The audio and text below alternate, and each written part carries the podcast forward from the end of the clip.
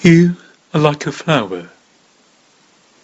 You are like a flower, so sweet lovely and pure. I look at you, and sadness steals into my heart. I feel as though I ought to lay my hands on your head, praying that God may keep you so pure and lovely and sweet.